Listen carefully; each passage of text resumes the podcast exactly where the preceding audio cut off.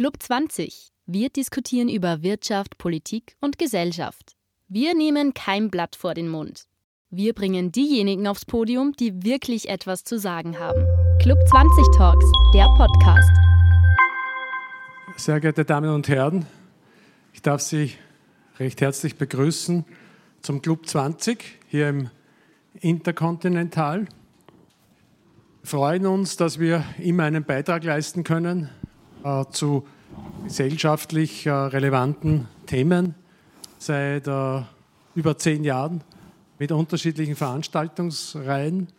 Und heute haben wir ein Thema, äh, das mich selber auch sehr berührt. Wohin steuert Europa, wohin steuert äh, die EU? Ich bin ein überzeugter Patriot als Österreicher, aber noch viel mehr als Europäer und äh, ich habe viele Falten äh, an meiner Stirn, weil ich mir Sorgen mache äh, über unser Europa. Ich bin äh, verantwortlich für über 11.000 Mitarbeiter in China, in Indien, in Vietnam, in Brasilien, äh, in den USA, äh, also weltweit tätig und ich sehe, wie Europa viel diskutiert, aber zu wenig weiterbringt. Das ist so ähnlich wie hier beim Hotel Intercontinental, äh, wo seit äh, zehn Jahren diskutiert wird, UNESCO äh, hin und her, einen Meter weniger, einen Meter mehr. Äh, was passiert? Gar nichts. Und das ist ein bisschen ein Synonym, ähm, äh, nicht so drastisch, äh, würde ich sagen, für Europa, wo viele Partikularinteressen der verschiedenen Länder, von Ungarn bis nach Dänemark, ähm, äh, im Vordergrund stehen, aber das Gesamtheitliche, unser Europa, das uns allen so wichtig ist, äh, dabei leider in die zweite Reihe geht. Und darum hoffe ich mir heute eine gute und große äh, Diskussion mit hoffentlich vielen Lösungen. Und ich danke einmal für die Kooperation mit dem Standard, mit der Frau Strüber, die die Leute vorstellen wird, die handelnden Diskussionsteilnehmer. Ähm, danke mich für die äh, äh, Kooperation und wünsche einen schönen Abend.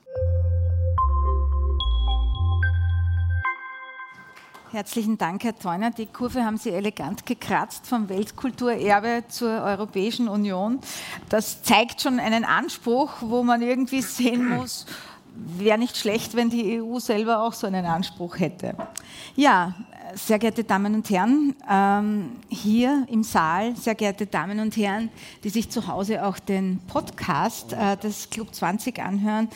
Ähm, mein Name ist Petra Stuber, ich bin stellvertretende Chefredakteurin des Standard und wir machen diese äh, Kooperation mit dem Club 20, weil auch wir der Ansicht sind, äh, dass das Thema Europäische Union, die, das Thema die Zukunft Europa etwas ist, das ähm, nicht nur uns als Medium zu interessieren hat, sondern auch von einem sehr großen demokratiepolitischen Wert ist.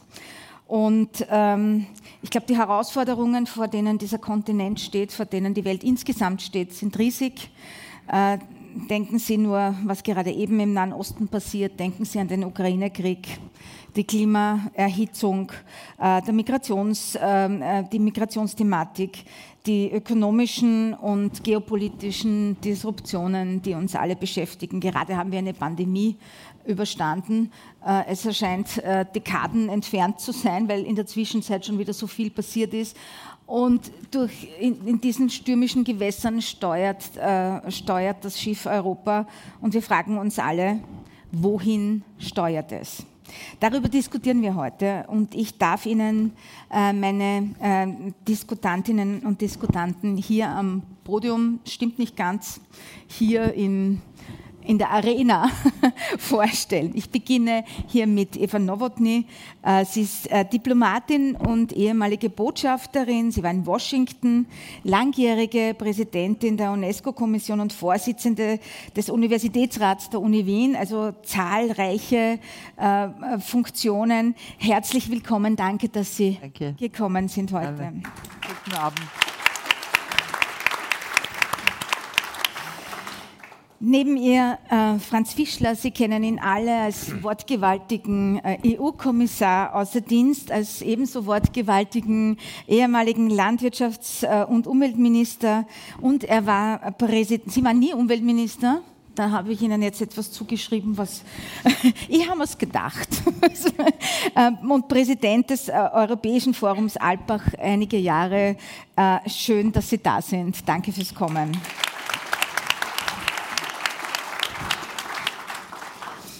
Zu meiner anderen Seite Katharina Rogenhofer. Sie ist Autorin und äh, Klimaaktivistin. Sie hat die äh, Fridays for Future Bewegung in Österreich mitbegründet, ist aber ähm, schon seit dem Klimavolksbegehren nicht mehr dabei und ist weitere Schritte gegangen. Aber das Klimathema ist ja nach wie vor ein Herzensanliegen. Schön, dass Sie da sind. Schönen guten Abend.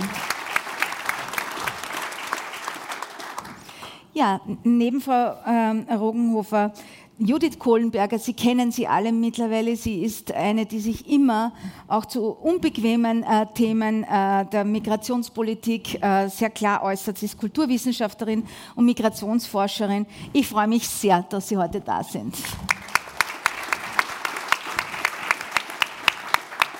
Und last but not least, Mario Holzner er ist Executive Director des Wiener Instituts für internationale Wirtschaftsvergleiche und ähm, er kennt sich irrsinnig gut aus äh, in äh, osteuropäischen ökonomischen Fragen und äh, er ist jetzt äh, Fellow bei der äh, Generaldirektion für Wirtschaftspolitik, glaube ich. Es geht um wirtschaftspolitisches Wachstum. Also das macht er alles so nebenher. Und äh, ja, von ihm erhoffen wir uns eine Antwort auf die Frage, wie soll denn, Dankeschön, wie soll denn dieses Europa auch ökonomisch wachsen und weiter prosperieren? Danke fürs Kommen. Danke. 2024, wie gesagt, wird ein spannendes Jahr. Für Österreich, da wird gewählt, aber auch für Europa. Denn auch in der Europäischen äh, Union wird eine neue Volksvertretung gewählt. Äh, noch ist es ja noch nicht so weit. Die Spitzenkandidatinnen und Spitzenkandidaten der Parteien in Österreich stehen noch nicht einmal fest. Was dagegen feststeht, sind die bereits erwähnten Herausforderungen ähm, für die Union, für ganz Europa. Am 13. September dieses Jahres hat die EU-Kommissionspräsidentin Ursula von der Leyen trotz alledem ein sehr positives und zukunftsfrohes Bild eigentlich äh, gezeichnet. Sie hat gesagt, Europa werde sich äh, seinem historischen Auftrag stellen. Sie strebe mit ihrer Kommission ein grünes, digitales, geopolitisches Europa an. Und sie hat auch erwähnt, das sei möglich. Okay, jetzt habe ich ein bisschen herumgefragt. Mein äh, Podium sieht äh, diesen Ausblick ein wenig kritischer.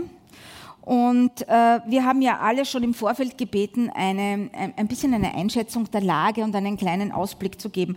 Und ich möchte gerne mit äh, Frau Nowotny beginnen. Sie hat ja gesagt, äh, die EU ist konfrontiert mit großen Herausforderungen sowohl was die inneren Strukturen betrifft, als auch was die, was die tektonischen Veränderungen äh, und in, in, ihrem internationalen Umfeld betrifft.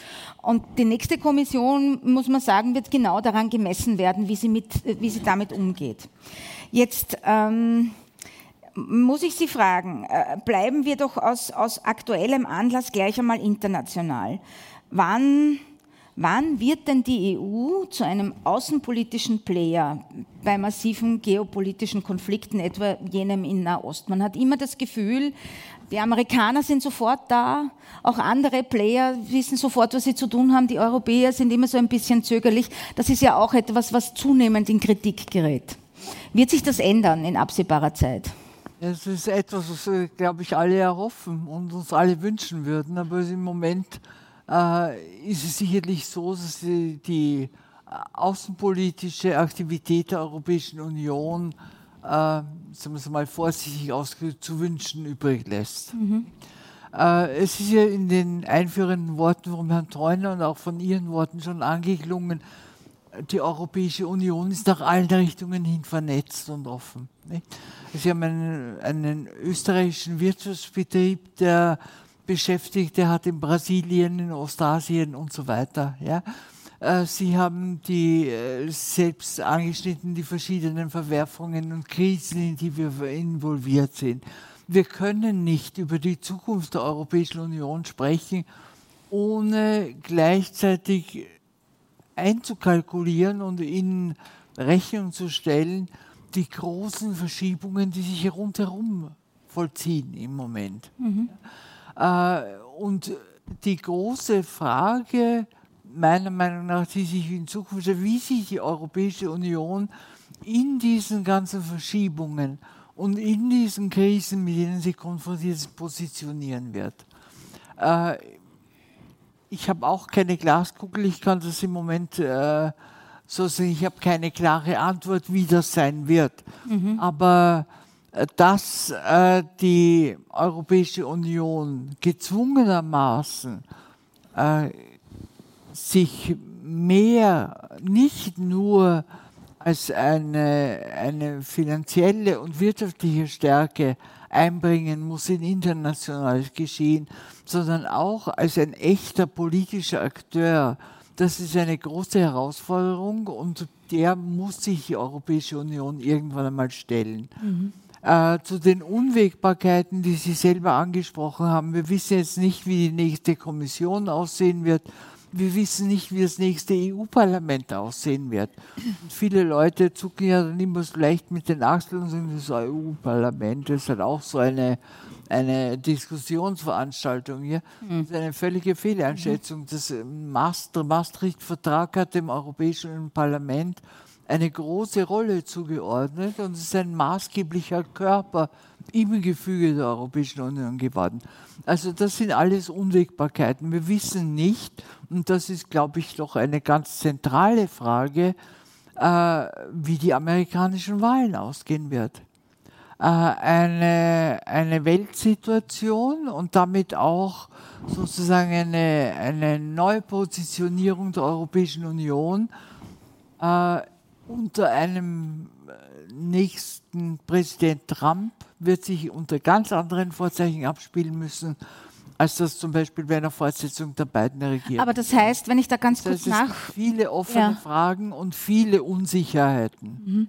Wenn ich da kurz nachfragen darf, also Sie meinen schon, dass das äh, sozusagen, wie sich, wie sich die EU außenpolitisch in Zukunft aufstellt, das wird schon auch sozusagen immer mit einem Blick auf eben die USA erfolgen müssen oder auch andere große Player. Also Sie würden jetzt nicht sagen, ja, Europa soll jetzt einmal unabhängig davon, wer Amerika regiert, jetzt einmal ein Statement machen und sagen, so, so sind wir außenpolitisch, dafür stehen wir, das wollen wir. Das war die, die große Lektion, die wir aus der ersten Präsidentschaft von Trump gelernt haben, dass man sich nicht hundertprozentig auf die USA verlassen kann. Es war das erste Mal in einer langen Geschichte auch der transatlantischen Beziehungen, dass ein amerikanischer Präsident öffentlich gesagt hat, die Europäische Union ist ein Gegner, mhm. ein Enemy. Ja? Mhm. Das hat ein, ein gewisses Erdbeben innerhalb der Europäischen mhm. Union ausgelöst ganz abgesehen von der Fragestellung des westlichen Verteidigungsbündnisses und, und, und der Rolle der NATO. Mhm. Und da ist doch ein, ein, das Bewusstsein entstanden, dass die Europäische Union sich auch sicherheitspolitisch und außenpolitisch bis zu einem gewissen Grad verselbstständigen muss. Ja? Äh, nun sind wir in der Situation, dass ein Großteil der Mitglieder der Europäischen Union ist gleichzeitig Mitglied in der NATO ist das heißt, die, die, die Dinge sind so miteinander verwoben, mhm. dass sie sich nicht sehr, sie sich mhm. nicht leicht trennen lassen. Mhm. Ja? Aber eine, eine, eine äh, Verselbstständigung im Sicherheitspolitischen ist sicherlich ein Gebot der Stunde mhm. und wird, wird passieren müssen. Mhm. Passiert ja auch in mhm. Anfängen. PESCO ja. und so weiter. Herzlichen Dank dafür. Ähm, ich möchte zu Herrn Fischler überleiten. Sie haben auf unsere Frage, was ist denn der Ausgangspunkt, wie steht denn die Union da, mit einer Gegenfrage äh, geantwortet. Äh, Sie haben gefragt, steuert die EU oder wird sie gesteuert? Das ist eine berechtigte Frage. Und äh, dazu anhängen möchte ich die Frage, von welcher EU in Zukunft sprechen wir denn überhaupt? Wie viele Mitgliedstaaten werden wir haben? Ähm, wird der Westbalkan irgendwann mal dabei sein? Wird, äh, ähm, wird die Ukraine äh, klopft beständig an die Tür? Also ich glaube, das haben Sie auch gemeint mit sozusagen den inneren Strukturen, über die wir reden müssen. Wie sehen Sie das? Also zunächst einmal herzlichen Dank für die Einladung zu dieser Diskussion heute. Äh, ich glaube, mittlerweile haben wir bereits also ein abendfüllendes Programm mit den Fragen, die Sie gestellt haben. Brauchen wir eigentlich gar keine weiteren mehr. äh, Entschuldigung. Ich werde trotzdem welche stellen. Entschuldigung, ich muss nur mein, mein Handy ja, abdrehen, obwohl ich? die Europahymne ertönt. Aus gegebenem Anlass. Das, also das, diese Einlage haben wir nicht bestellt. geprobt. Ja. Aber darf ich das gleich zum Anlass nehmen, Sie alle bitten, Ihre Handys abzudrehen? Das habe ich zuerst vergessen. Äh, ähm. Folgendes. Ich glaube, wenn wir jetzt äh, diese Frage nach der Zukunft Europas diskutieren wollen, dann müssen wir zunächst, also glaube ich, zwei Dinge klarstellen. Die eine Sache ist, dass alle Themen, die Sie in der Einladung da draufgeschrieben haben, das sind alles globale Themen. Mhm. Und alles Themen, die sich nur global lösen lassen. Es gibt keinen europäischen Sonderweg. Von dieser Illusion sollten wir uns endgültig befreien. Das Zweite ist, äh, der Herr Präsident hat in seiner einleitenden Bemerkung äh, gesagt, er macht sich Sorge um Europa. Ich glaube, wir müssen uns tatsächlich viele Sorge machen, viele Sorgen machen um Europa, aber nicht nur um Europa, sondern insgesamt um die Zukunft. Äh, das ist eigentlich die Kernsorge. Drittens, das, was Sie angeführt haben, nämlich meine Gegenfrage, wird Europa eigentlich gesteuert oder steuert es tatsächlich? Also zurzeit, glaube ich, sind wir in einer Situation, in der wir schon in der Vergangenheit zweimal waren, nämlich äh, ein, ein, gewisse, ein gewisses Risiko, dass wir zwischen zwei großen eingeklemmt werden. Ja? Das war im Übrigen eines der Argumente, warum überhaupt die Europäische Union gegründet worden ist. Das war nicht nur allein das Friedensprojekt, sondern das war genauso, dass damals bereits der Kalte Krieg begonnen hatte. Ja? Und die Gefahr bestanden hat, dass zwischen der Sowjetunion und den USA Europa irgendwie eingeklemmt wird. Äh, jetzt ist es nicht mehr die Sowjetunion, aber China. Und noch dazu ist es wesentlich komplizierter geworden. Weil, äh, und da stellt sich die Frage, wohin wird sich eigentlich äh, die Kräftepole der Welt, wohin werden sich die entwickeln? Da ist also zum einen äh, die amerikanische Anschauung nach wie vor, nämlich dass sie glauben, ein Machtmonopol zu besitzen. Ja? Dann gibt es aber einen multipluralen Ansatz, wo also man überlegt, ob es nicht eine andere Form geben könnte, äh, wie man die Welt steuert, an der mehrere große beteiligt sind. Dann gibt es also das Thema, äh, dass es möglicherweise neue Lager geben könnte, also auf der einen Seite USA mit Europa, auf der anderen Seite China mit Russland also hier ist eine Entwicklung im Gange, die, äh, deren Ausgang zurzeit noch völlig unklar ist. Mhm.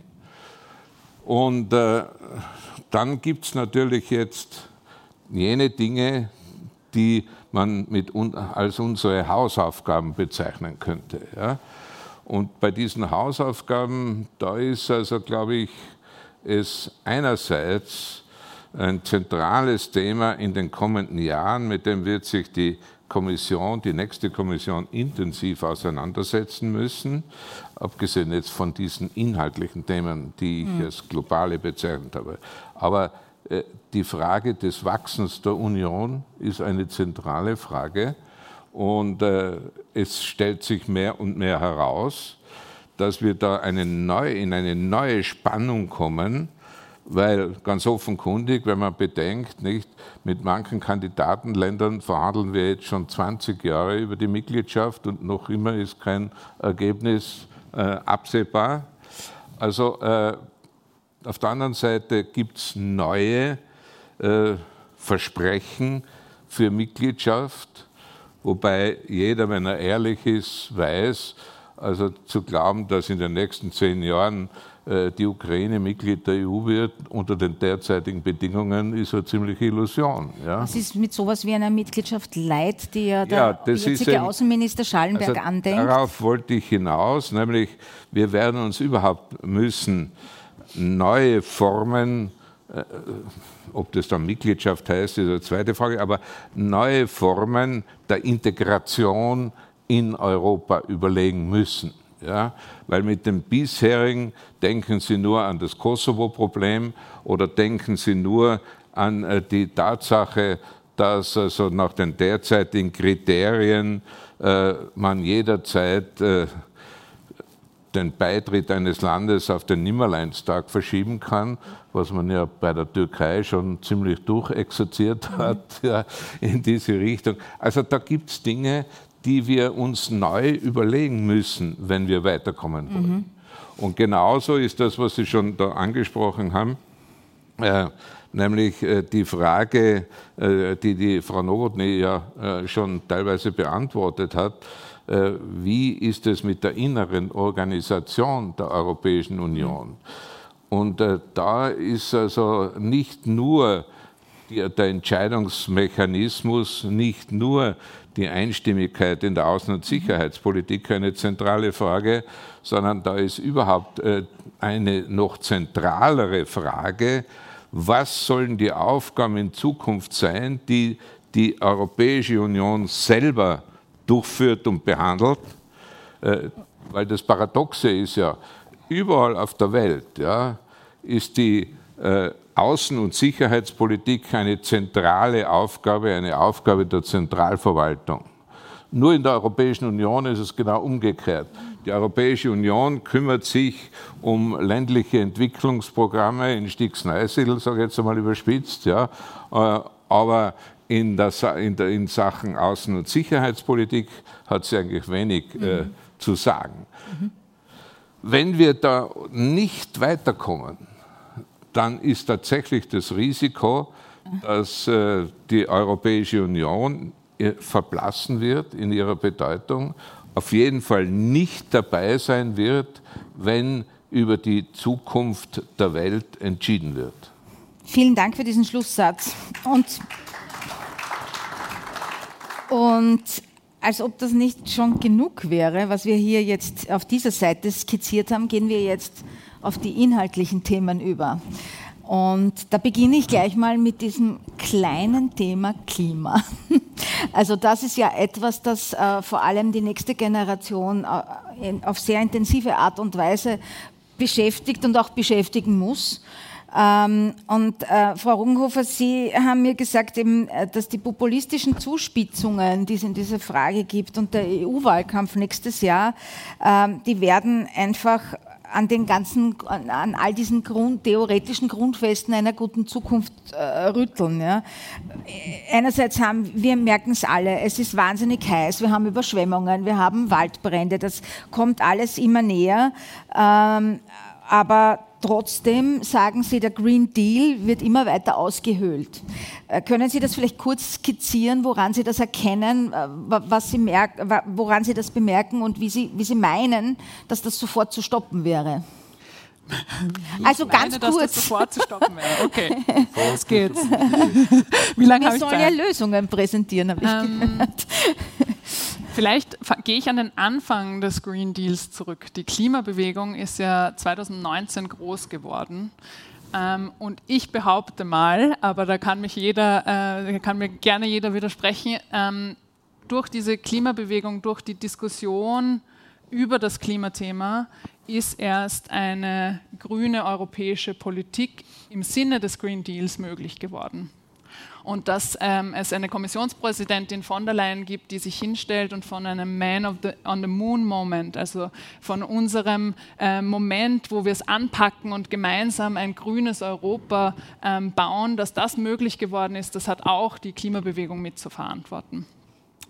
Und ähm, was ich jetzt aber sehe, ist ein Zurückrudern auf allen möglichen ähm, Ebenen. Die Kommission und äh, die europäische Politik versucht relativ viel. Es ist auch ausständig noch zum Beispiel ein, ein, Ziel für 2040. Also wir haben Ziele festgelegt für 2030 und 2050 will Europa klimaneutral sein. Aber das will die ganze Welt auch. Also insofern müssten wir ja eigentlich Vorreiter sein. Der Klimarat, der, die, ähm, der, der, der quasi die EU-Kommission berät, schlägt vor, ein, ein, Ziel 2040 mit minus 90 bis minus 95 Prozent unserer Treibhausgasemissionen festzulegen. Das ist enorm. Und fast keines der EU-Mitgliedsländer erreicht gerade seine selbst gesteckten bzw. von der EU vorgegebenen Ziele. Und jetzt haben wir aber eine Diskussion rund um Klima, die immer populistischer wird, immer verfahrener, wo es darum geht, Angst zu machen vor jeglicher Art von Klimapolitik, wo dann gesagt wird, wir nehmen dir was weg, dir wird alles verboten, die Wirtschaft siedelt ab, wenn wir jetzt grün werden. Und da wird ganz viel Angst geschürt, die sowieso Menschen schon haben. Und ich sehe auf ganz vielen Ebenen jetzt, dass sehr viele Ausnahmen gemacht werden. Zum Beispiel 2035 Verbrennerverbot wurde erlassen, was ich extrem wichtig und gut finde für eine langfristige Planungssicherheit für die Automobil Automobilwirtschaft. Aber dann gibt es Ausnahmen dazu, dass Autos noch mit E-Fuels befüllt werden. Vollkommen absurd, wenn man sich wissenschaftliche Erkenntnisse anschaut, dass die E-Fuels, also ähm, quasi äh, Treibstoffe, die wir produzieren über Elektrolyse, und andere Verfahren, ähm, die werden uns viel Energie kosten und die werden vor allem dort gebraucht, wo es viel Energie braucht, in der Industrie zum Beispiel, im Luftverkehr.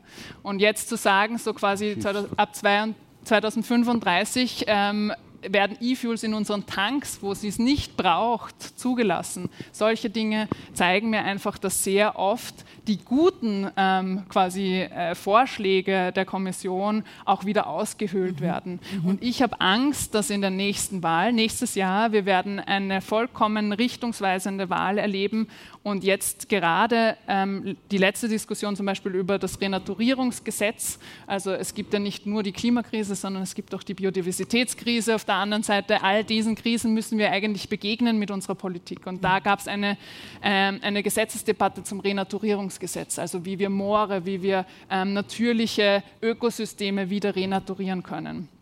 Und diese diese, äh, dieses Gesetzesvorhaben wurde vollkommen ähm, populistisch von der eigenen Partei, von Ursula von der Leyen, von der EPP zerrissen und es wurden sogar falsche Informationen verbreitet. Das heißt, ähm, mit diesem populistischen, aber auch eben mit der Desinformation, die gerade passiert, mache ich mir Sorgen, was aus diesem Green Deal in Zukunft werden wird. Mhm.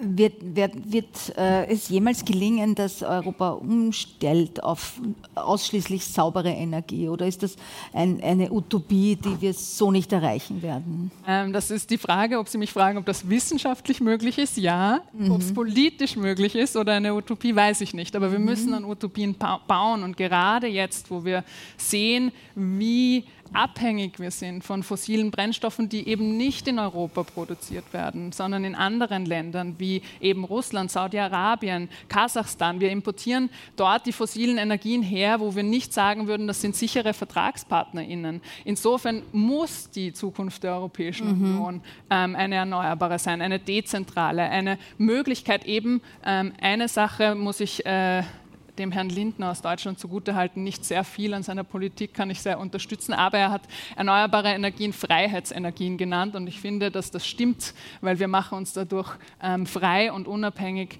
ähm, von despotischen Regimen und diese Zukunft ist möglich. Also ähm, nicht überall weht immer der Wind, nicht überall scheint immer die Sonne, aber durch gute Netze, durch gute Netzverteilungen und es wird trotzdem noch Strom in und Export geben, ist es total möglich, die Europäische mhm. Union mit Erneuerbaren zu versorgen. Mhm. Okay.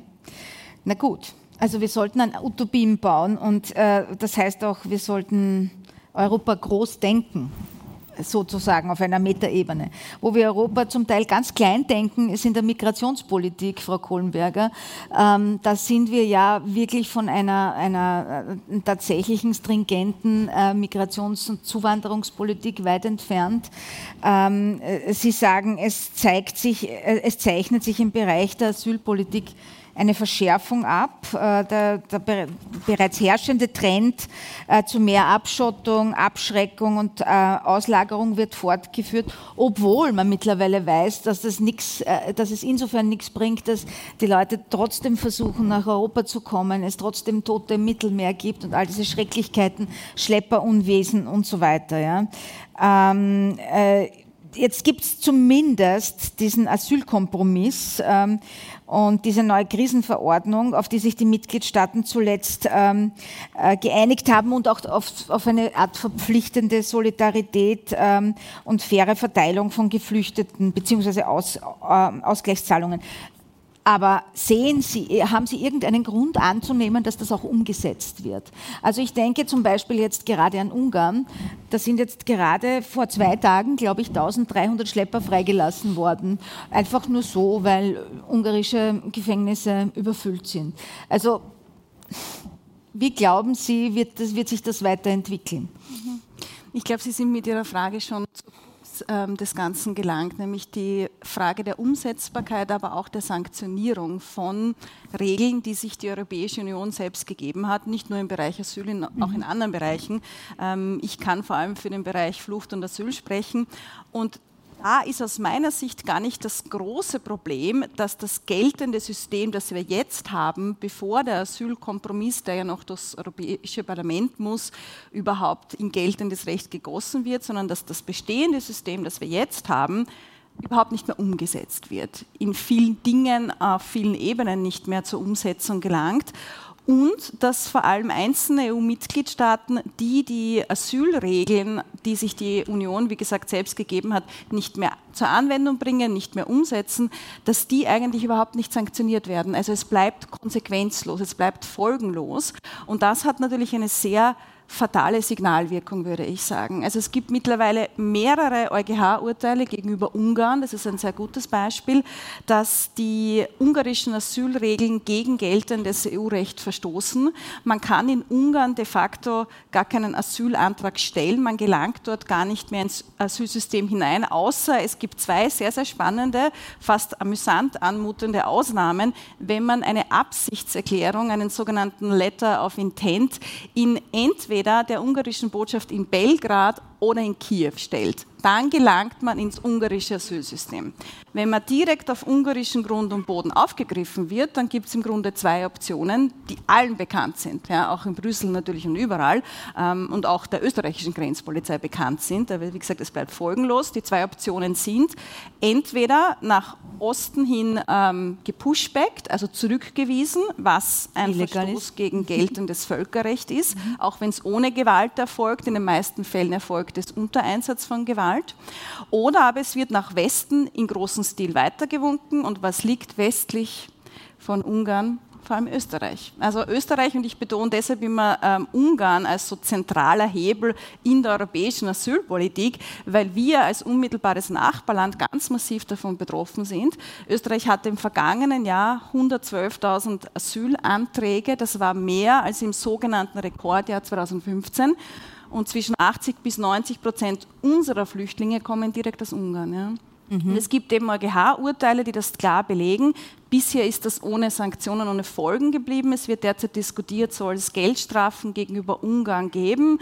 Da stehen natürlich jetzt auch andere ähm, Faktoren, sage ich mal, dahinter, warum man derzeit sehr zögerlich ist, Ungarn die Route ins Fenster zu stellen. Da geht es auch darum, dass Ungarn sich ja auch bei anderen Themen querlegt. Und ich glaube, auf einer übergeordneten Ebene verdeutlicht das sehr gut, warum gerade die Migrations- und Asylpolitik zur Sollbruchstelle der Europäischen Union geworden ist. Was wir seit Jahren erkennen, und das ist mittlerweile auch in der Forschung sehr gut empirisch aufgearbeitet worden, ist ein sogenannter Race to the Bottom, ein Unterbietungswettbewerb auf europäischer Ebene. Einzelne Mitgliedstaaten haben erkannt, wie gesagt, ich habe jetzt das Beispiel Ungarn genannt, man könnte auch Polen nennen, man könnte Griechenland nennen und so weiter, wenn ich gewisse geltende Regeln im Bereich Asyl, Unterbringung von Geflüchteten etc etc. unterwandere, unterwandere, unterwandere, dann gehen die Geflüchteten eher in andere Länder, wo sie wissen, dort haben sie Aussicht auf ein faires rechtsstaatliches Verfahren oder dort wird ihnen keine Gewalt angetan. Auch Griechenland ist de facto im offenen Verstoß gegen die EU-Aufnahmerichtlinie und das hat zum Effekt geführt, dass selbst Menschen, die dort schon einen Asylstatus hatten, wieder aus Griechenland hinauswandern, also aus die EU hinauswandern über die Westbalkanroute und dann auch irgendwann in Österreich oder Deutschland aufstoßen. Und dieser Unterbietungswettbewerb, ja, ein Land nach dem anderen nivelliert die Standards nach unten und ist auch im offenen Verstoß von EU-Recht und internationalem Recht, gelingt natürlich nur so lange es noch andere Länder innerhalb der Union gibt, die aufnahmebereit bleiben, also die sich ein geltendes Recht halten. Und leider liegt die Ableitung im jetzigen System nahe, dass die, die sich ans Recht halten, eigentlich die Dummen sind. Weil die natürlich besonders hohe Asylantragszahlen zu verzeichnen haben, dazu zählen vor allem Deutschland und Österreich. Eigentlich ist das etwas, worauf man, ich sage es jetzt sehr provokant, stolz sein könnte. Österreich ist das erste Land entlang der gesamten Balkanroute, wo ein faires rechtsstaatliches Verfahren gesichert werden kann und wo eigentlich jeder Grenzwachebeamte, jeder Polizeibeamte, der zur Grenzkontrolle abbestellt wurde, weiß, wenn er einen Menschen aufgreift auf österreichischen Grund und Boden und der sagt Asyl, dann darf er den nicht zurückweisen. Und daran halten sich unsere Polizisten. Das kann man jetzt als System schlecht finden, aber das ist Rechtsstaatlichkeit. Ja? Und ich glaube, das ist die Schwierigkeit, dass es mittlerweile vor allem im Asylbereich nur mehr diese nach unten Nivellierung gibt. Und dahinter steht aber das eigentlich Paradoxe, und deshalb finde ich es gut, dass auf, globale, ähm, auf den globalen Konnex verwiesen wurde. Man könnte die provokante These in den Raum stellen, dass die Europäische Union nicht nur ein friedenspolitisches Projekt ist, ein wirtschaftspolitisches Projekt, sondern auch ein migrationspolitisches Projekt war und ist. Also als Migrationsforscherin muss ich natürlich diese These vertreten, aber da geht es vor allem auch einerseits um die Freizügigkeit im Inneren, die längst nicht mehr gegeben ist. Also man kann de facto die Ableitung anstellen, Schengen ist tot. Wir haben unglaublich viele Grenzkontrollen an unglaublich vielen Schengen-Grenzen, was immer mit Verweis auf die Außengrenzen, die nicht kontrolliert wird, argumentiert wird. Aber das ist natürlich auch etwas, wo wir sehr schnell am Kern ähm, der Kohäsion und der Integration innerhalb der Europäischen Union sind.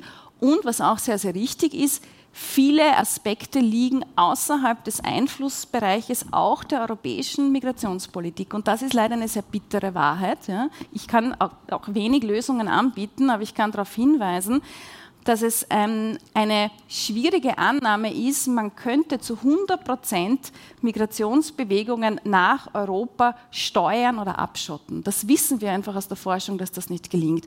Weil egal wie viele Grenzzäune, Mauern ich errichte, egal wie viele ich Pushbacks durchführe, davon bleiben die Fluchtursachen in den Herkunftsländern unberührt. Und mhm. seit 2015 wenden wir ja vor allem dieses Rezept Abschotten, Abschrecken, Auslagern an, also es ist ja immer nur eine Verschärfung, hat das nachhaltig zu einem Rückgang der Antragszahlen geführt? Wurden die Leute wirklich abgeschreckt? Offenbar nicht, nicht? Mhm. Und ich glaube, es wäre längst an der Zeit, gar nicht jetzt aus der Empirie, sondern aus der Praxis der wenigen vergangenen Jahre vielleicht die Schlussfolgerung anzustellen, so ganz tauglich ist diese Strategie nicht. Mhm. Ja. Ich hätte dann noch einige, vielleicht kommen in den nächsten naja. Lösungsvorschlägen, aber mhm. ich glaube, das ist einfach sehr, sehr schwierig, dass man da auch der dieser Realität ins Auge sieht. Und tatsächlich sind wir, wenn wir über Fluchtursachen sprechen, sehr schnell gar nicht mehr bei der Migrationspolitik, sondern bei der Sicherheitspolitik, bei der Wirtschaftspolitik, bei Entwicklungszusammenarbeit, bei der Klimapolitik, Klimapolitik und so genau. weiter und so fort. Mhm. Mhm. Herzlichen Dank einmal für diesen ersten Aufriss. Äh, wir haben ja noch ein weiteres riesiges Thema vor uns, nämlich ein wirtschaftspolitisches Thema. Und äh, weil die Frau Rugenhofer zumindest eine halblobende Bemerkung über den Herrn Lindner, den äh, deutschen Finanzminister, erwähnt hat, äh, kann ich kurz erzählen. Äh, der Herr Holzen und ich haben uns heute in der Früh äh, kurz ein bisschen abgestimmt, telefonisch äh, über die Diskussion. Und ähm, ich glaube, Ihnen fällt wenig Lobendes zum deutschen Finanzminister ein. Wir haben überhaupt momentan, glaube ich, ein, ein bisschen, ja, ich habe Sie verstanden. ähm, wir, wir haben überhaupt ein ein bisschen das Problem, dass ähm, unsere, unsere Nachbarstaaten, ähm, Ungarn, äh, in wirtschaftspolitischer Hinsicht Deutschland äh, jetzt äh, Staaten sind, die äh, zunehmend, sage ich jetzt mal, für uns zu einer Herausforderung werden. Warum, Herr Holzner? Wo ist das Problem an Deutschland? Sie haben mir das sehr schön erklärt heute früh. Ja, ich habe die Angst, dass ich heute hier irgendwie als Rassist vielleicht Deutschland gegenüber angesehen werde. Also ich bin an sich sehr positiv äh, Deutschland gegenüber. Aber das wäre jetzt für mich auch das erste Mal, dass ich äh, von äh, deutschen Finanzminister wirklich etwas gehört hätte, wo ich irgendwie sagen kann, ja, das ist vollkommen richtig. Das sehe ich ganz genau so, dass äh, quasi äh, der, ähm, äh, die Energiewende letztlich uns befreit. Und nicht nur uns, sondern wenn einmal auf der Welt äh, Erdöl und Erdgas und ähnliche äh, Dinge, die irgendwie äh, von wenigen Familien in einem Land kontrolliert werden können und das entsprechend zu den katastrophalen äh, autoritären Regimen auch führt, äh, sind jetzt nicht die, diese Länder per se irgendwie schlechte Menschen, sondern es, sie haben halt einfach das Pech, dass dort Erdöl oder Erdgas ist und es gibt ja fast kaum ein Land, das äh, in dem Bereich erfolgreich äh, auch noch Demokratie geblieben ist, wenn man von, mhm. von Norwegen oder so mal ähm, äh, vielleicht absieht. Ähm, und im Übrigen, wenn man auch mit, äh, mit vielen Leuten aus, äh, aus, äh, dem, aus der Industrie spricht, hat sich eigentlich das ganze Thema der, äh, der Energiewende ja inzwischen verselbstständigt. Das ist ja nicht mehr aufhaltbar in dem Sinn, das ist auch nicht mehr eine Frage äh, ja oder nein auf irgendeiner politischen Ebene. Die Unternehmen selber haben erkannt, mhm. dass das einfach ein Riesenproblem ist, dass sie nicht noch einmal äh, in die Situation kommen wollen, äh, wie es jetzt der Fall ist, wo sie äh, quasi über die Sicherheit der ähm, ähm, der Energie irgendwie äh, sich Sorgen machen müssen und im Übrigen natürlich auch über die Preise. Nicht? Ähm, und da, da fängt es an, wo man, äh, glaube ich, äh, dem deutschen Finanzminister stark widersprechen muss, dass er nicht äh, bereit ist, letztlich die Mittel, die notwendig sind, gerade in Deutschland, das ja in allen Bereichen der Infrastruktur die letzten Jahrzehnte vollkommen verschlafen hat und nichts getan hat, in grob gesprochen, ein bisschen überspitzt vielleicht, aber jeder, der in Deutschland mit dem Zugwesen äh, zu tun hat, weiß es eh. Es ist ja nicht mal mehr ein Witz sozusagen, äh, äh, wenn in Deutschland ein, ein, Zug zu spät kommt. Das ist einfach mhm. Standard. Ähm, und, und, und, das geht über auch die Autobahninfrastruktur und, und, in allen Bereichen und natürlich auch in dem Bereich ähm, der äh, erwähnten ähm, äh, Elektrizitätsnetzwerke sowohl, wir brauchen sowohl einen massiven Ausbau der Hochspannungsleitungen, die äh, gewissermaßen die äh, die Potenziale für Windenergie im Norden des Kontinents mit äh, den Potenzialen für Solarenergie im Süden äh, verbindet. Und wir brauchen aber auch die, die, die niedrigen 110 kV-Netze, die, die ja letztlich dezentrale Produktion von Wind- und, und, und, und Solarenergie mit, dem, mit dem Kernnetz verbindet, um eben diesen Ausgleich zu schaffen. Und alles, was wir physisch äh, und das ist quasi die volkswirtschaftliche Message, alles, was wir physisch machen können und, was, was möglich ist und was auch, glaube ich, äh, äh, eine, eine Mehrzahl der Bevölkerung unterstützt, was legitim ist, das können wir auch finanzieren. Ob das jetzt über Steuern geht oder über Schuldverschreibungen, das ist eine vollkommen nebensächliche Frage auf einer volkswirtschaftlichen Ebene. Politisch natürlich ist das eine, eine, eine ein wichtiges Thema, aber es ist auf jeden Fall schaffbar. Und wenn man natürlich davon sofort abblockt und ähm, die Idee der Staatsverschuldung per se als etwas Dreckiges und äh, quasi moralisch Verwerfliches ansieht, und das ist das, was in Deutschland ja nicht erst seit äh, Herr Lindner Finanzminister ist, sondern äh, schon seit Jahrzehnten gemacht wird, dann zeigt das im günstigsten Fall ein vollkommenes Missverständnis von Volkswirtschaft ab mhm. Äh, und, und, und auch nicht das Verstehen, in welcher Notlage wir eigentlich insgesamt sind. Jetzt gäbe es ja zum Beispiel die Möglichkeit, es so zu machen wie die USA. Die USA haben äh, äh, gleich einmal diesen ähm, äh, äh Inflation Reduction Act äh, quasi auf den Weg gebracht, der, der nichts anderes bedeutet, als massiv Steuergeld in die Hand zu nehmen, um überall die Infrastruktur auf den aktuellen Stand zu. Es gibt den Chips Act und so weiter und so fort. Ja. Warum gelingt das in der Europäischen Union in dem Ausmaß nicht? Das ist, kann ja nur eine europäische Aufgabe sein, dass man sagt, man verbindet die, man verbindet die Energienetze miteinander. Man, ich meine, wir haben ja nicht einmal, glaube ich, äh, wirklich eine komplette Kompatibilität zwischen dem Schienenverkehr äh, quer durch Europa. Also nicht einmal das. Warum gelingt das nicht? Warum geht das nicht? Liegt das eben an der Schwäche so großer Player wie zum Beispiel Deutschland? Oder was ist der Grund dafür? Ja, zum einen ist auch die USA relativ spät äh, zur Party dazugestoßen. Ich meine, China betreibt Industriepolitik seit mindestens äh, eineinhalb Jahrzehnten äh, ganz massiv äh, und dieses Wort durfte man in der westlichen Welt bis vor kurzem nicht mal aussprechen. Das galt auch als etwas moralisch Verwerfliches, äh, etwas, was angeblich äh, nie funktioniert hätte und so weiter. Ja. Und jetzt kopieren wir in Wahrheit das, was China seit langem äh, schon praktiziert, mit, verschiedenen Namen. Das darf nicht ähnlich klingen, das muss ein bisschen anders sein. Äh, und, und, natürlich tut sich eine supranationale Organisation wie die Europäische Union schwer, denn das sind Nationalstaaten, die groß sind. Äh, die Europäische Union hat ein Budget von 1% des Bruttoinlandsprodukts. Mit dem werden wir nicht weit äh, kommen.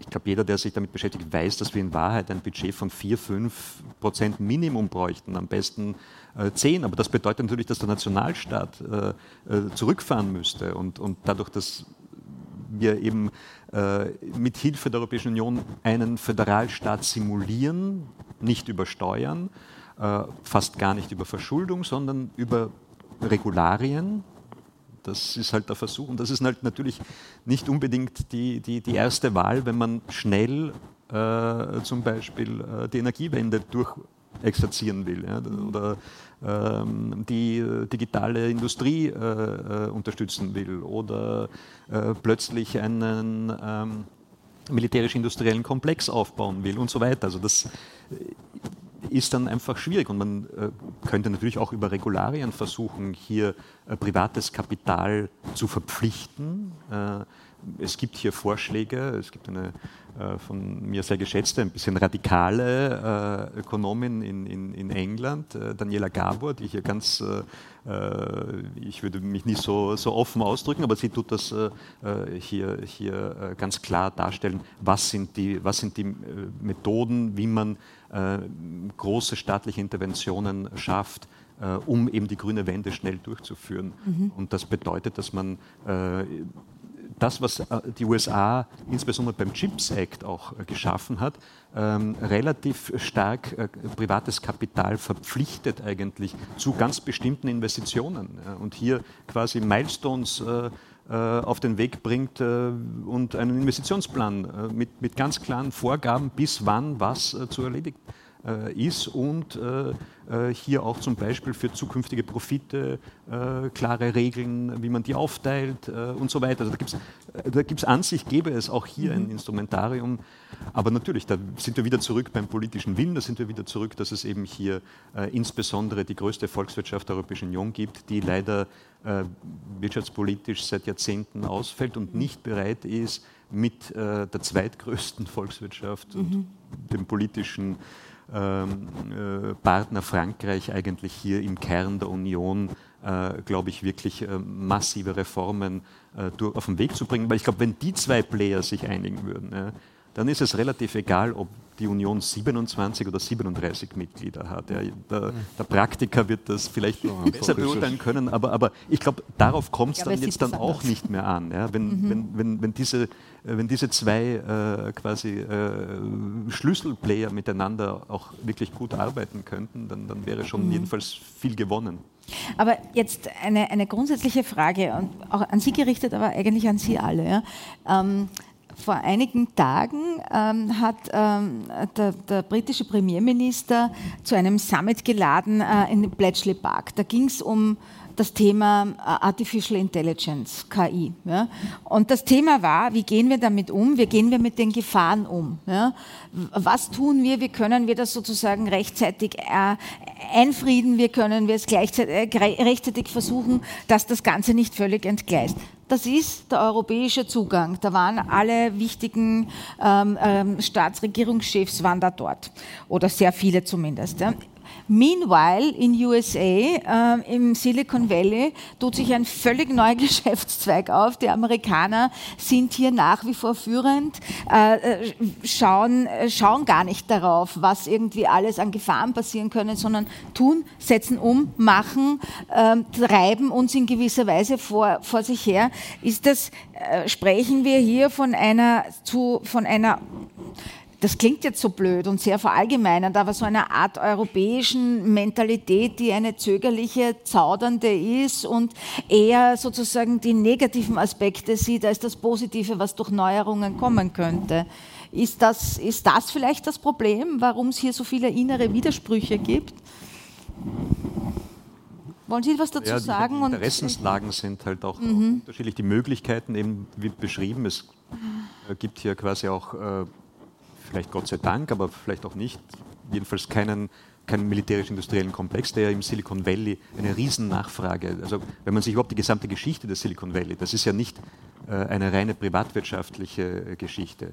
Äh, ganz ja, im eben. Ursprung war die Schaffung der Telegrafenstation der US Navy im Pazifik. Und seitdem ist quasi die Staatsnachfrage in Form des Verteidigungsbudgets dort aktiv. Wir müssten ja nicht unbedingt Verteidigungsbudgets dazu aufwenden, wir könnten ja in anderen Bereichen auch Nachfrage schaffen mhm. Und, und, und hier entsprechende Industrialisierungen ermöglichen. Das ist mhm. natürlich zusätzlich auch eine Finanzierungsfrage und so weiter mhm. ist ist und, und hier der gemeinsame Kapitalmarkt ja. auch nicht existiert und so weiter. Das, das sind dann auch noch zusätzliche äh, mhm. Feinheiten.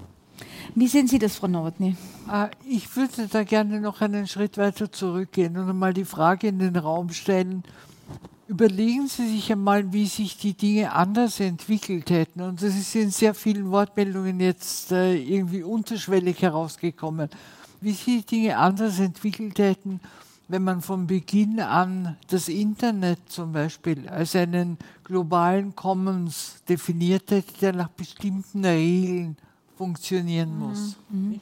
Und da kam aber dann die Ideologie, die gesagt hat, nein, es muss alles frei sein und wir können Informationen steuern und freier Zugang für alle und so weiter. Und es gibt so viele Dinge, die sind da jetzt auch punktuell in den einzelnen Wortmeldungen herausgekommen, äh, wo man sich schon die Frage stellen muss, wie weit entsprechen Dinge noch einem, einer rationalen Politik und wie weit sind sie ideologiegetrieben. Mhm. Äh, Herr Holzer hat das angesprochen, äh, man konnte in den 80er, 90er Jahren das Wort Industriepolitik nicht in den Mund nehmen in Europa, in Amerika. Das war absolutes No-No. Und das war nicht äh, sozusagen im Sinn eines ökonomischen Interesses, es war einfach eine ideologische Tendenz. Das ist schlecht. Darüber sprechen wir nicht mehr. Nicht? Bei der OECD wurde das Wort Industriepolitik aus dem Vokabular gestrichen. Einfach so. Nicht? Und das, äh, das äh, findet sich in sehr vielen verschiedenen Dingen. Mhm. Und ich, wenn ich noch eine, einen Schritt anhängen darf, wir haben gesprochen über Sicherheitspolitik, ja. Ich meine, Sie können eine Sicherheitspolitik, und das wissen wir aus unserer eigenen Erfahrung, die Grundlage jeder Sicherheitspolitik muss eine Außenpolitik sein. Sie können Sicherheitspolitik nur entwickeln auf der Basis von grundlegenden außenpolitischen Einschätzungen. Äh, grundlegende außenpolitische Einschätzungen, die für alle EU-Mitglieder die gleichen sind und zu denen sich dann alle finden, sind wahnsinnig schwer zu erreichen. Mhm. Jeder hat hier seinen eigenen Rucksack, sein eigenes historisches Gepäck mit und so weiter. Äh, wir kommen zu keiner EU-weiten außenpolitischen Analyse.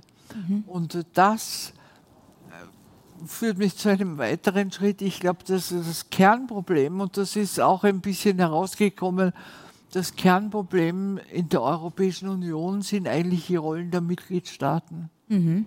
Das muss man mal ganz deutlich sagen. Es ist äh, sozusagen, Sie haben selbst hingewiesen auf die populistischen Tendenzen, aber auch zu welchem, äh, zu welchem Ausmaß in der Europäischen Union wieder nationale Interessen, sehr eng definierte nationale Interessenslagen eingeflossen sind zu Lasten und zum Schaden einer gemeinsamen europäischen Politik.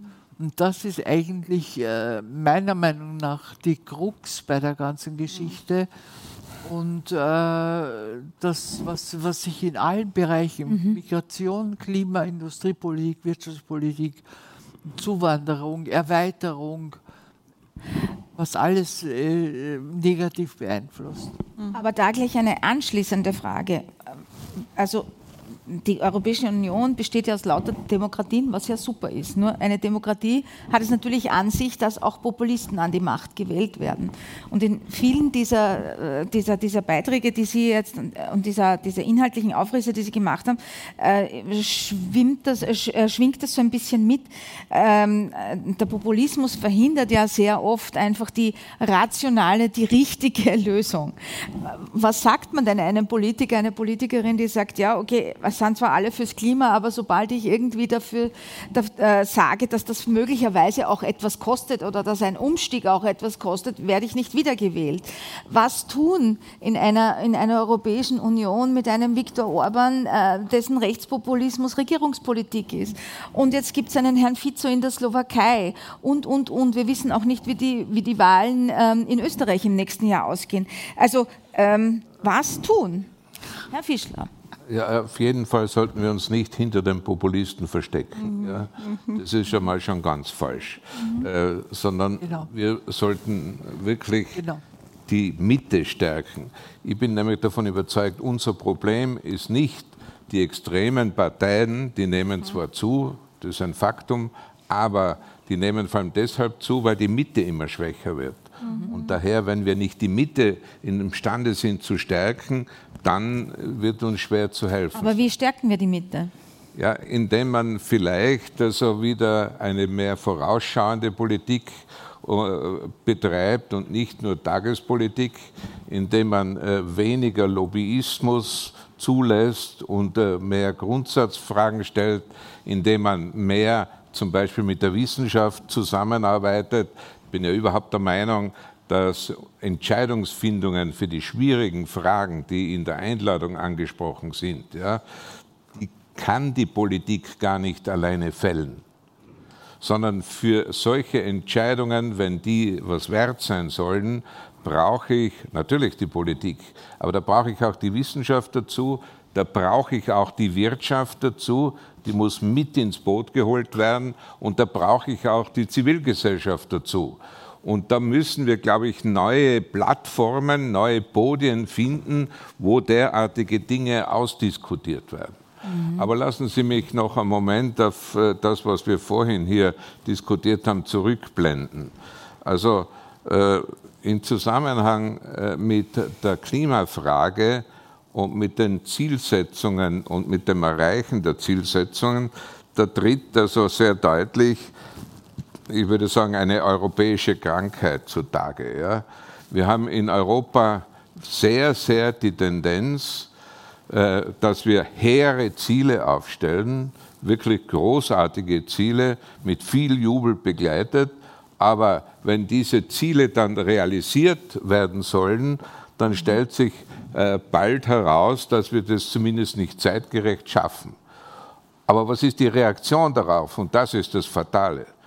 Das Fatale ist, dass wir dann die Ziele ändern und nicht die Maßnahmen, um diese Ziele zu erreichen. Mhm. Das ist eines der Fundamentalprobleme und das kommt genau mit dem äh, dadurch zustande, was die Frau Nowotny im Zusammenhang äh, mit den Partikularinteressen der Mitgliedstaaten mhm. gesagt hat nämlich dass man sich halt immer leichter auf den größten als auf den kleinsten gemeinsamen Nenner einigt. Mhm. Das ist also eines der zentralen Probleme. Eine zweite Sache ist also das mit, dem, äh, mit der vorausschauenden Politik. Ja. Äh, da ist also sicher eine der zentralen Fragen im Zusammenhang mit der Migrationspolitik, ja, dass wir also diese Illusion, die wir nach wie vor verbreiten von der Festung Europas, das ist ja der größte Unsinn, den man sich überhaupt ausdenken kann. Ja? Weil äh, denken wir mal darüber nach, wir haben derzeit schon in Afrika eineinhalb Milliarden Einwohner. Ja? In äh, gut zehn Jahren werden das zwei Milliarden sein. Also so hohe Zäune und so hohe äh, Schutzmaßnahmen können sie gar nicht setzen, dass sie nicht äh, die Migration, äh, dass sie die Migration verhindern könnten. Das heißt, und äh, da sehe ich auch ziemlich gute Chancen für Europa, auch wirtschaftlich interessante Chancen. Warum investieren wir nicht äh, in Afrika? Weil China schon da dort brauch, ist? Ja, das ist ein, nur ein Teil der Antwort. Äh, weil wir die Wirtschaft, die europäische Wirtschaft auch nicht dazu ermuntern, mhm. das auch nicht attraktiv machen, dass es interessant wäre, dort zu, äh, zu investieren. Dass wir nicht bereit sind, in die Infrastruktur, die muss stärker öffentlich logischerweise finanziert werden, in diese Infrastruktur zu investieren, etc. etc. Also äh, ich glaube, gerade in der Migrationspolitik wird deutlich, wir brauchen Konzepte, die längerfristig wirken. Letzter Punkt noch ganz, ganz kurz. kurz, weil die Frau Kohlenberger ja, wollte Ganz kurz. Äh, letzter Punkt äh, in Zusammenhang äh, noch einmal mit der Energie- und Klimafrage.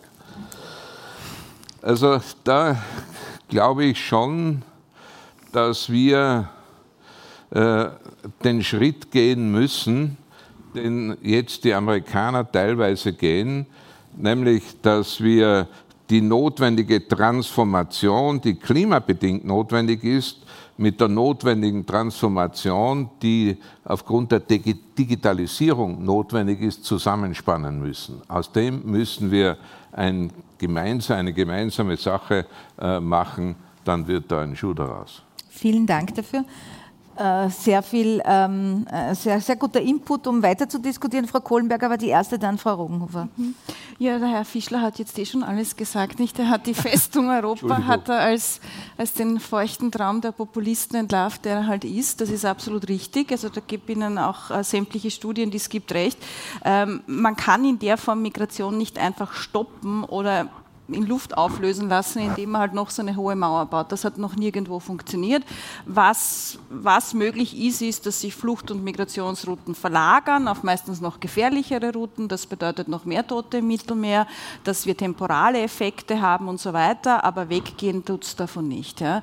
Und ich glaube, das ist leider auch so eine harte Wahrheit, die sich, und das verstehe ich, aber ich habe das Privileg, keine Politikerin zu sein, die sich Politiker nicht ansprechen trauen. Es ist sehr, sehr leicht, Lösungen Lösungen zu versprechen und damit aber eigentlich das Problem am Köcheln zu halten, weil die Populisten brauchen das Problem, die brauchen nicht die Lösung. Womit macht ein Viktor Orban Wahlkampf, wenn die europäische Migrationsfrage gelöst ist? Da hat er sein Haus- und Hofthema verloren. Ja? Und ich glaube, das ist ein ganz zentraler Punkt bei der Frage, warum erstens mal die Populisten am Vormarsch sind und das andere, und das fand ich auch sehr richtig, und mittlerweile gibt es auch da sehr viel Evidenz aus der Politikwissenschaft, die zeigt, diese vermeintliche Strategie, wir graben den Rechten das Wasser ab, indem wir deren Positionen übernehmen, das führt rein dazu, dass genau diese Positionen normalisiert werden und zur neuen Mitte werden und dass sich der ganze Diskurs immer und weit, immer weiter verschiebt tatsächlich, weil das, was Sie jetzt gesagt haben mit Festung Europa ist nicht möglich und sinnvoll, gilt ja mittlerweile als linksextreme Position in manchen Kreisen. Und ich glaube, das ist auch etwas, was wirklich schwierig ist. Ähm, Im Bereich Asyl kristallisiert sich so schnell. Wir sehen es auch in anderen Bereichen. Ich denke auch eine nachhaltige Politik, eine glaubwürdige Politik, die sich gerade in Zeiten wie diesen, die halt nicht leicht sind, wie wir alle wissen, auch ansprechen traut, dass es vielleicht nicht mehr ganz so leicht ist. Ich glaube, das wäre notwendig. Und ja, das ist schwierig. Ich kann nur für meinen Bereich sprechen mit Blick auf, wohin bewegt sich äh, die EU als Überthema des heutigen Abends. Ich glaube, zuerst einmal wird es noch einige Zeit schlechter werden, bis es besser wird. Also ich sehe derzeit keine Trendumkehr. Wir haben jetzt über eine ganz große Krise der Europäischen Union, die sich da heranschleicht, gar noch nicht gesprochen, die demografische Krise. Das ist eine ganz, ganz große Aufgabe, vor der wir stehen. Die bedeutet aber auch zu Ende gedacht, dass dieses Europa in 40, 50, 60 Jahren auch anders aussehen wird als heute. Mhm. Und da bräuchten wir so etwas wie eine gesellschaftliche Diversitätskompetenz, die auch ganz klar festlegt, was Rechte und Pflichten von Ankommenden und von Aufnehmenden sind. Das alles haben wir nicht, weil wir diese ganzen Debatten gar nicht sachlich fundiert führen. Es gibt nur die Parteien rechts der Mitte, die die Debatte führen, mit simplistischen Antworten. Aber diese Formen von Pluralismusdebatte und auch zu fragen, was bedeutet es, die offene Gesellschaft zu bewahren, die mit mehr Risiken einhergeht als Autokratien? Und was ist der Preis, den wir dafür bereit sind, als Gesellschaft zu zahlen, im Sinne von, was kann jeder auch beitragen? Und ich glaube, da braucht es eine sehr, sehr selbstbewusste Zivilgesellschaft. Da braucht es wahrscheinlich so etwas wie ein neues Verständnis von Bürgerschaft, Unionsbürgerschaft. Und da würde ich schon meinen, das haben wir derzeit gar nicht oder kaum. Mhm. Noch was zu Populismus und äh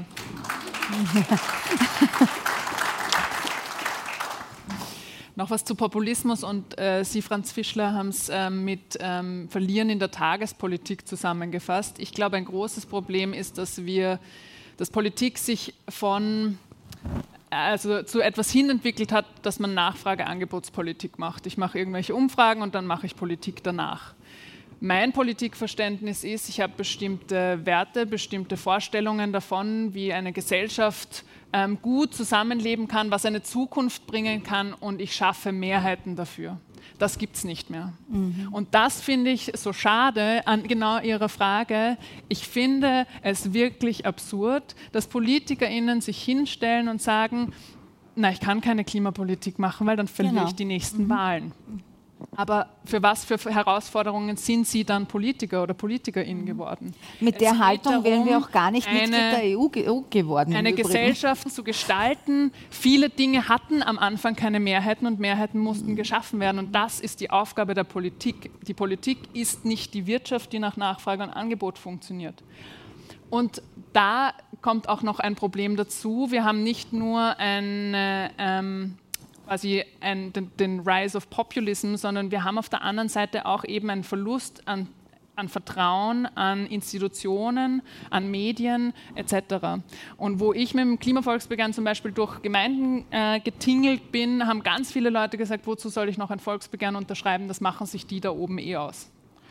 Und in vielerlei Hinsicht haben Sie recht. Wir hätten nicht so viele Korruptionsfälle, wir hätten nicht so viele Chatprotokolle, die veröffentlicht werden etc., wenn das nicht stimmen würde.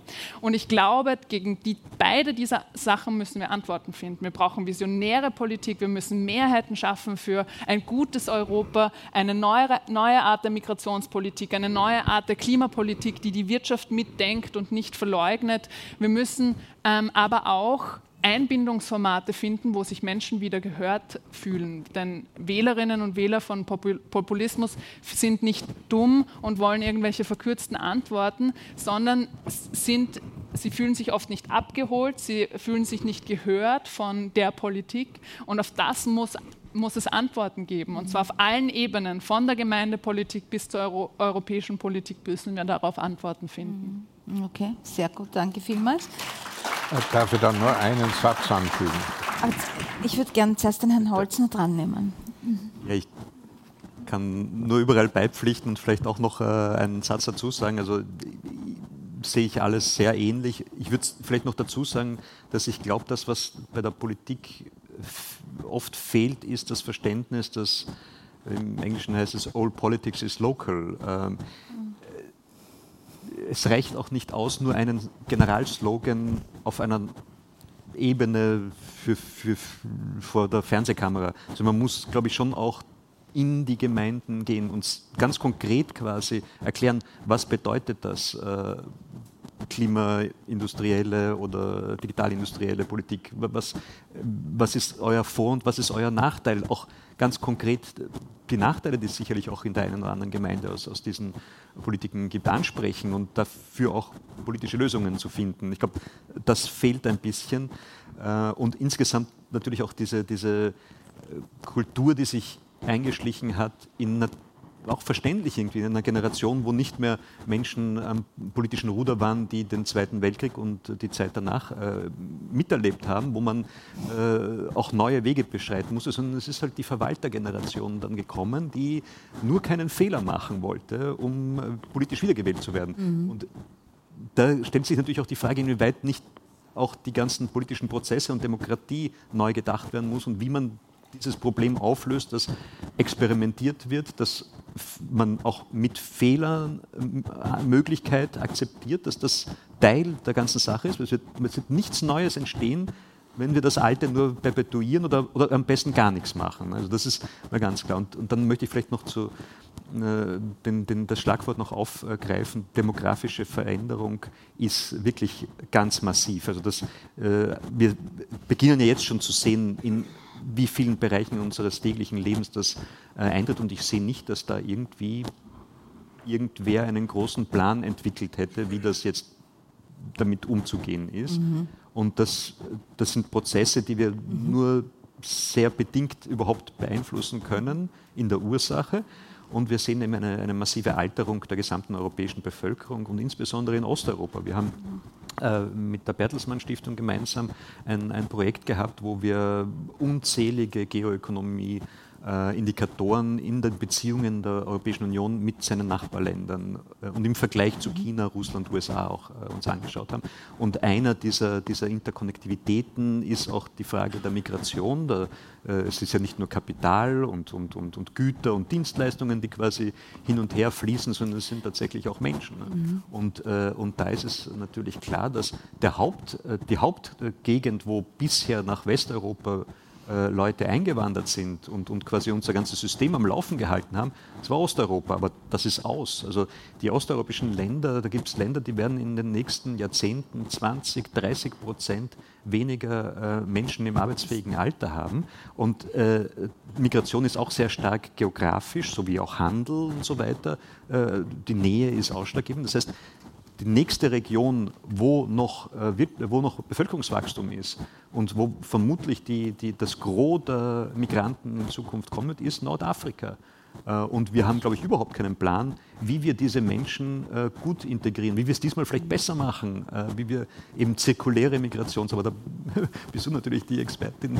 Aber irgendwas, irgendwas müssen wir uns doch da irgendwie einfallen mhm. lassen, dass, dass wir das irgendwie auch selber mitgestalten, auch in einem partnerschaftlichen System, wo wir mit diesen Ländern gemeinsam das auch irgendwie äh, organisieren.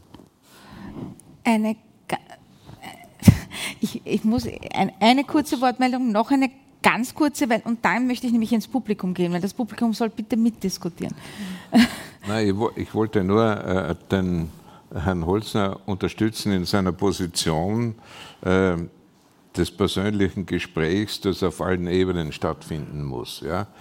Wenn wir jetzt einmal ganz ehrlich sind, wann wurde das letzte Mal in Österreich intensiv über die österreichischen Zukunftsfragen diskutiert? Äh, und äh, diskutieren ist nicht dasselbe wie ein SMS. Ja, das haben in der Zwischenzeit die Politiker immer stärker zu verwechseln angefangen. Ja. Äh, das war in den vier Jahren vor dem Beitritt zur Europäischen Union. Da ist wirklich intensiv diskutiert worden. Und dass sich das auszahlt, das hat das Ergebnis bewiesen. Ich glaube, in der Richtung muss man tatsächlich wahnsinnig investieren. Das Und äh, zweiter Satz, äh, früher hat man auch gestritten ja, in Europa. Wenn ich an die Streitereien des Mitterrand mit dem Kohl denke, also es war nicht so, dass das immer alles Eitelwonne war. Aber worüber hat man gestritten? Über den besten Weg für Europa. Mhm. Und worüber streitet man jetzt?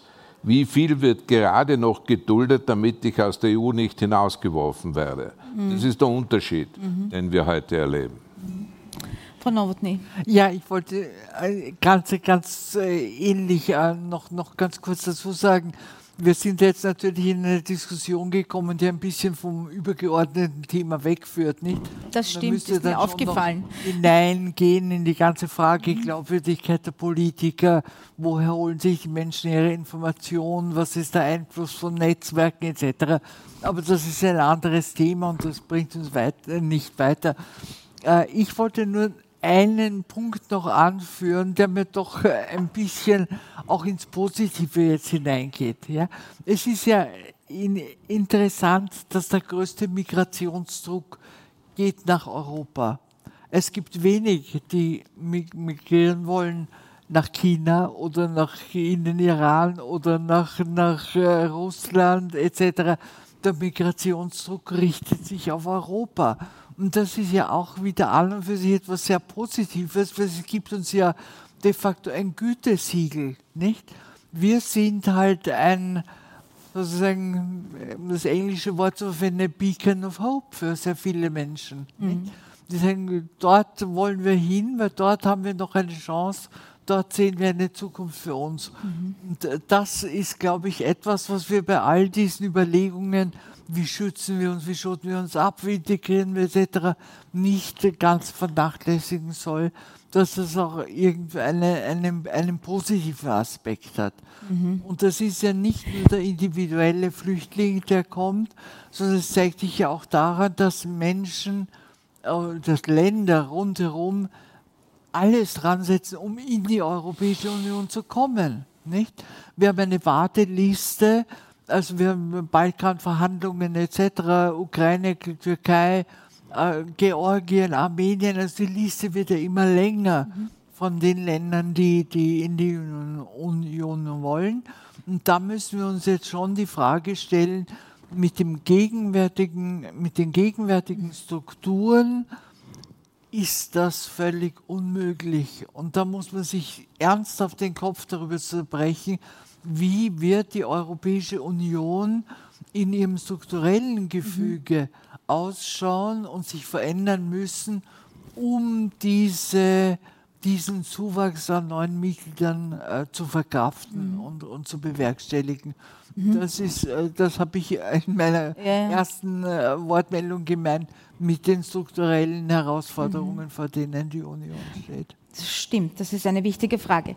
Ich bedanke mich äh, bei meinem Podium. Danke Ihnen allen für Ihre wirklich wunderbaren äh, und bedenkenswerten Beiträge. Ähm, ich bedanke mich bei Ihnen. Sie waren ein sehr interessiertes Publikum, ein sehr geduldiges Publikum. Sie haben auch mitgemacht, was nicht immer der Fall ist. Herzlichen Dank dafür. Ich bedanke mich bei den Hörerinnen und Hörern des Podcasts. Und ich wollte zum Schluss, äh, Katharina Rogenhofer hat ja fast den Winston Churchill äh, zitiert. Sie äh, wissen vielleicht, er hat ja am 19. September 1946 diese diese, diese Grundsatzrede, diese berühmte Rede gehalten. Da ging es ihm eigentlich um die Rettung des britischen Empires, aber er hat damals Worte gesagt, die sozusagen so etwas wie der Gründungsauftrag der Europäischen Union äh, galten und die auch eigentlich bis heute gültig sind. Er hat damals gesagt, wir müssen eine Art Vereinigte Staaten von Europa errichten. Nur auf diese Weise werden Hunderte von Millionen hart arbeitender Menschen in die Lage versetzt, jene einfach einfachen Freuden und Hoffnungen wiederzuerhalten, die das Leben lebenswert machen und die das Leben lebenswert äh, bleiben lassen, würde ich gerne ergänzen. Äh, glauben Sie an dieses Europa, bleiben Sie positiv, bleiben Sie fröhlich und bitte gehen Sie nächstes Jahr zur Wahl. Danke vielmals. Keinen Club 20 mehr verpassen. Registrieren Sie sich unter club20.net und folgen Sie unserem Podcast Club 20 Talks auf Spotify.